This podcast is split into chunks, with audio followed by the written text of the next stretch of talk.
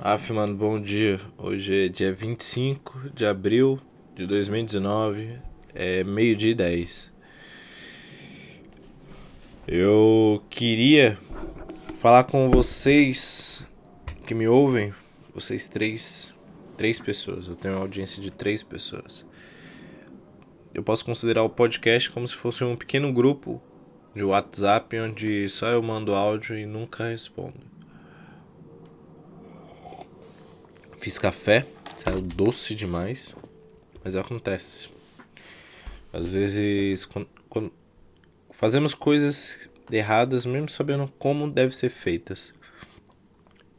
A culpa disso talvez seja distração ou que você esteja no mau dia. E eu acredito que hoje eu estou no mau dia. Para quem ouviu ontem sobre listas, a minha lista de quarta-feira ficou quase toda completa. Eu fiz um, dois, três, quatro, cinco, seis, sete, oito. Oito tarefas de doze. Ou seja, eu fui quase um vencedor. É, na real, eu fiquei impressionado comigo mesmo porque muitas coisas que eu coloquei aqui eram coisas inúteis então, automaticamente eu ia ignorar. E eu fiz uma outra lista ontem, ontem antes de dormir, a lista de quinta-feira. E, e foi bem menor do que a de quarta. A de quinta, basicamente, eu repassei o que eu não fiz ontem.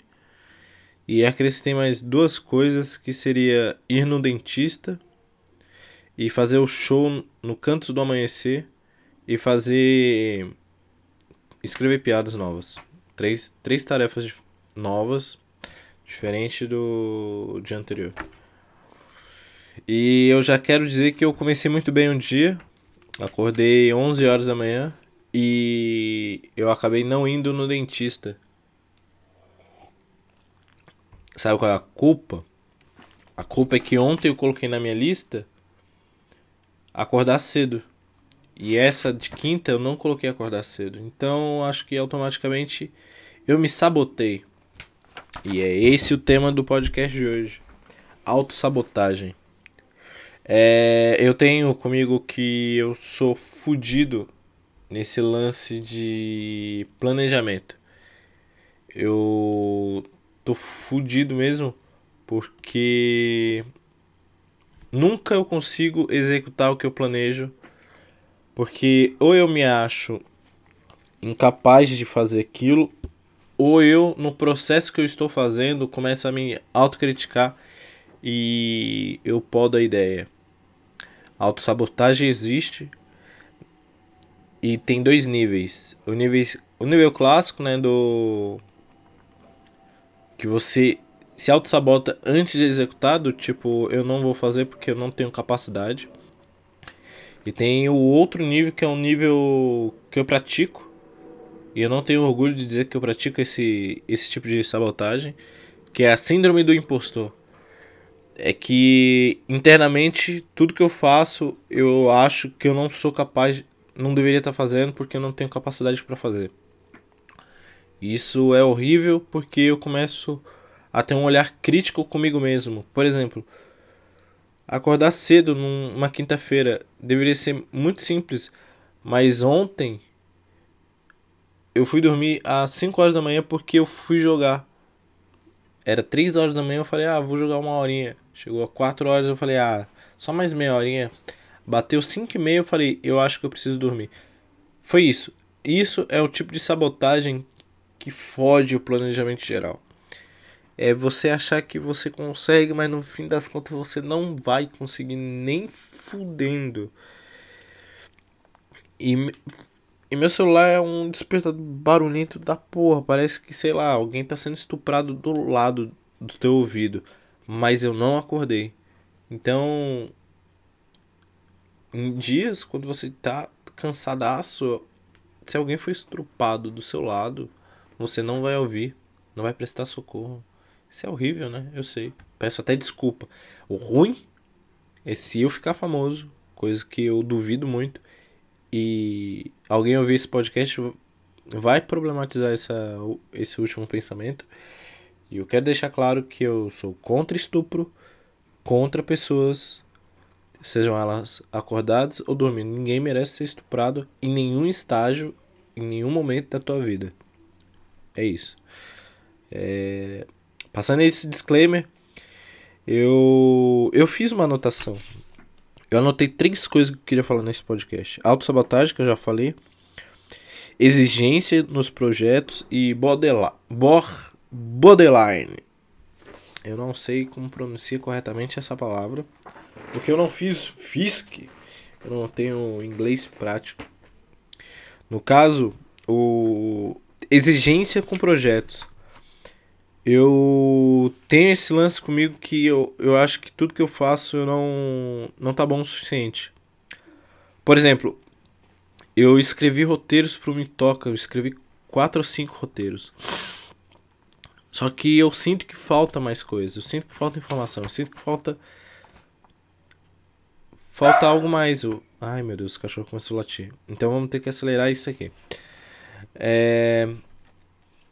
São 6 minutos. Será que esse daqui vai o podcast com menos de 15 minutos? Que nem ontem?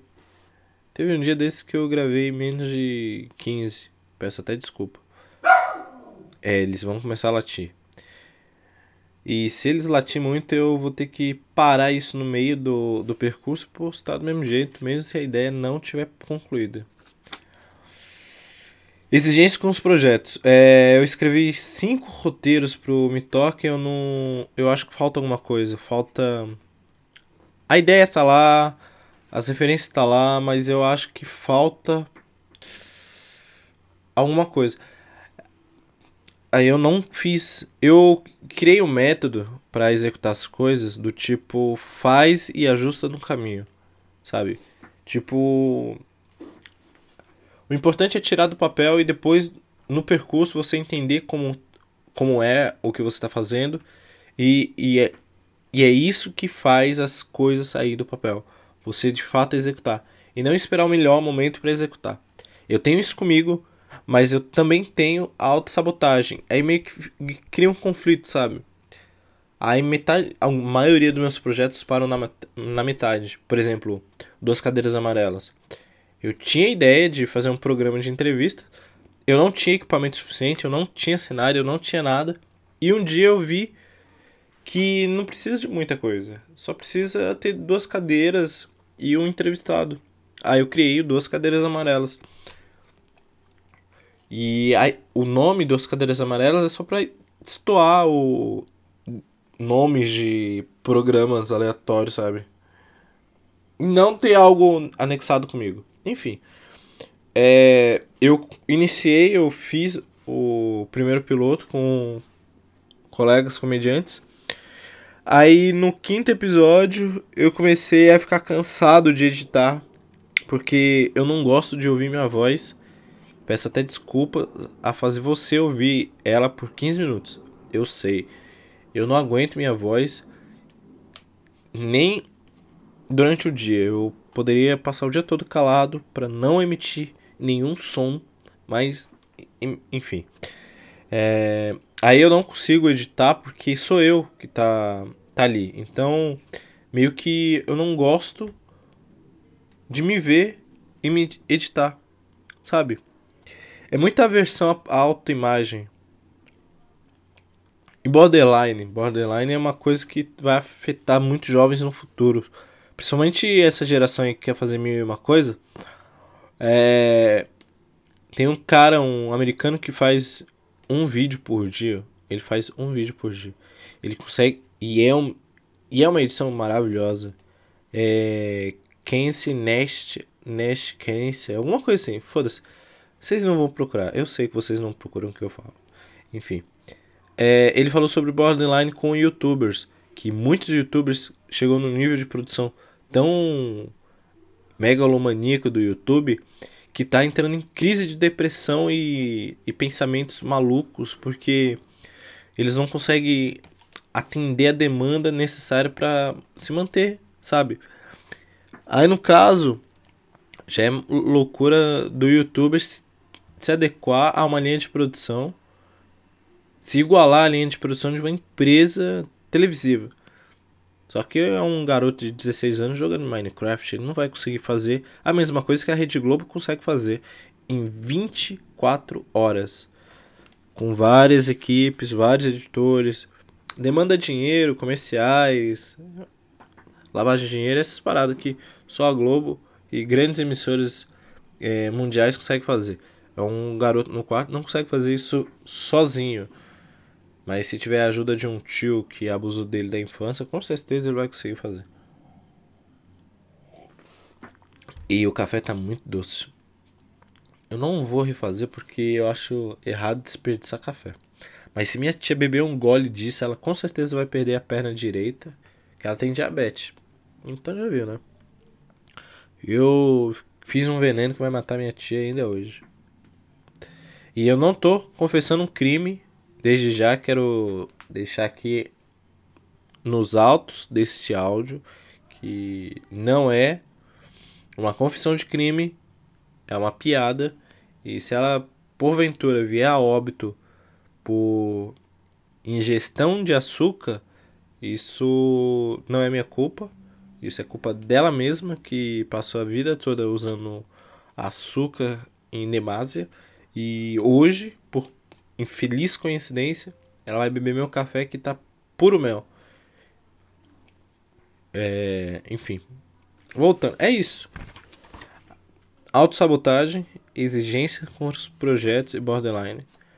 Eu acho que é real, acho que não é falando que exista em mim, mas eu evito a ideia de pensar que eu tenho depressão apesar de que eu sei que eu tenho, só não é diagnosticado, sabe? Eu. Sabe quando você pensa assim, cara, eu acho que eu tenho câncer, aí você não quer ir pro médico porque com certeza você vai sair de lá com a confirmação que você tem câncer? É isso que eu acho que é comigo com a depressão. Eu acho que eu tenho, mas eu não vou confirmar. É tipo, sei lá, Você fechar o olho antes de ver um acidente. Você tá. Se, todos os cálculos que o seu cérebro fez antes de você fechar o olho provam que vai ter um acidente. Mas você fecha o olho do mesmo jeito porque você não quer ver o acidente. Você só abre o olho depois você passa do acidente, sabe? Você, mesmo, mesmo você ter fechado o olho, o acidente já aconteceu. As, as coisas já estão ali, já o fato já existe, o acidente é real. Não importa se você fechou o olho ou não. Enfim, eu fechei o olho e estou dirigindo a 150 por hora porque eu não quero ver o acidente do que aconteceu. E provavelmente, por eu estar com os olhos fechados, quem vai vivenciar um acidente vai ser eu. E é com esse tema de uma analogia de suicídio que eu terminei esse áudio hoje. E é isso. Ah, tem uma série chamada Osmose na Netflix. Chamam de novo Black Mirror. Mas não é o novo Black Mirror, né? É porque é ambientado com uma tecnologia, tem lá o, a utopia de um, de um negócio, mas não é. Eu acho que não é, é muito cedo para falar que é o novo Black Mirror. Mas é uma uma cópia descarada. Provavelmente o, o pessoal da Netflix verificou os algoritmos do, da série Black Mirror e, e chegou à conclusão que todo mundo assistia mais os episódios que falavam sobre relacionamentos e aplicativos de relacionamentos. E eles falaram: Ó, oh, preciso de uma série seguindo esses padrões nessa mídia com esse tipo de, de background para entregar na plataforma. E é isso. Osmose é os episódios de aplicativos de relacionamento com os episódios de relacionamentos.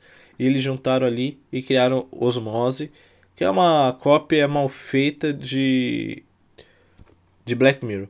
E a Netflix está sendo muito safado, porque, por exemplo, tem um filme chamado Um Lugar Silencioso, que é muito bom. E, tem, um- e eles lançaram um filme na plataforma, um original da Netflix, chamado The Silence. E é uma cópia deslavada do Um Lugar Silencioso. Enfim, eu acho que eu termino por aqui. Eu quero dizer. Tenha um bom dia, mano. Aff. Bom dia. Ah, não parou o áudio. Preciso parar aqui agora. Tchau, tchau.